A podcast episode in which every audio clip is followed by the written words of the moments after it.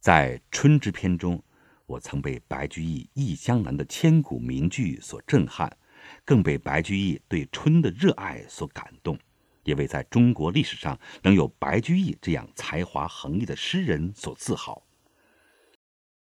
古人关于夏的佳作不少，但能够留下千古名句的却不多。杨万里的“接天莲叶无穷碧，映日荷花别样红”算一个；白居易的“风吹古木晴天雨，月照平沙夏夜霜”也应该算一个。我今天就为朋友们介绍广为后人赞颂的白居易的咏夏七言律诗《江楼西望招客》。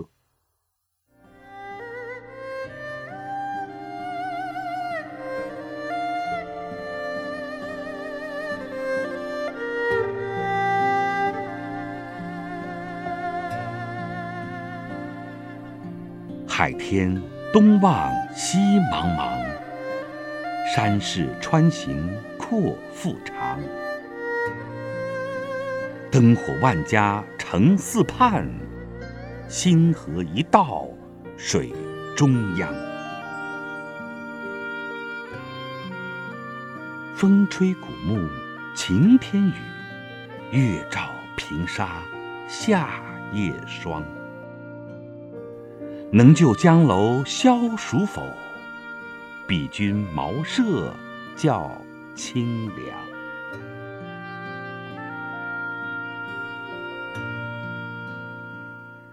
唐穆宗长庆三年，也就是公元八百二十三年，白居易任杭州刺史。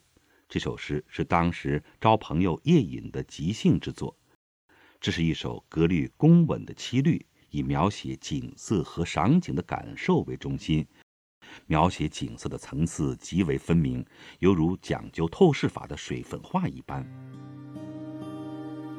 首两句：“海天东望西茫茫，山势穿行阔腹长”，突出了登高希望的气势，重点写山水。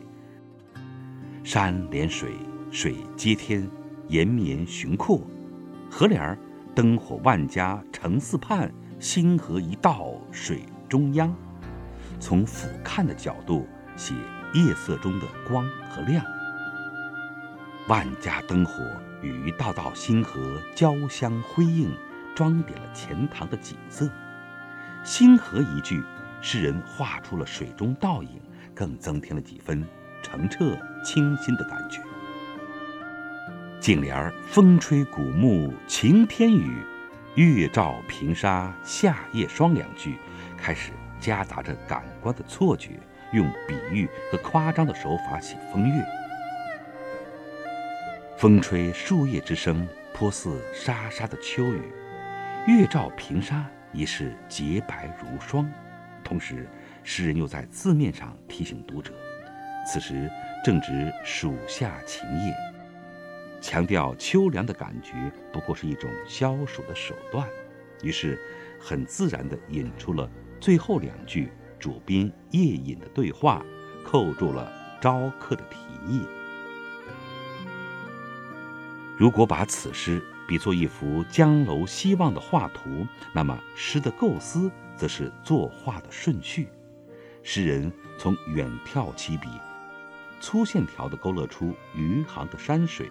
进而环顾杭城的灯光，并由与灯影相辉的星河，自然地收到了江楼所在的湖水之上，从而慢慢地将笔从旷远的天际转向了楼阁四周的描写，再从风声月色现出消暑的人物形象，景色由远而近，而感觉则越来越细，真可谓。坐持可以一万景，既有眼力，又有比例。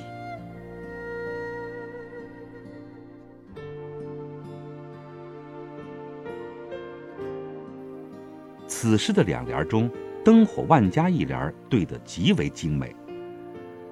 散落的万家灯火与一道道银河映入水中，恰好是前面海天与山势从傍晚到夜间的变化。给人一种神奇的梦幻之感，颇得后人的赞赏。宋人黄庭坚登快阁诗中的名句“澄江一道月分明”，似乎就受到了白氏此诗的影响。苏轼说，白居易晚年的诗极为高妙，像“风吹古木晴天雨，月照平沙夏夜霜”这样的名句，在白居易少年的时候是根本做不出来的。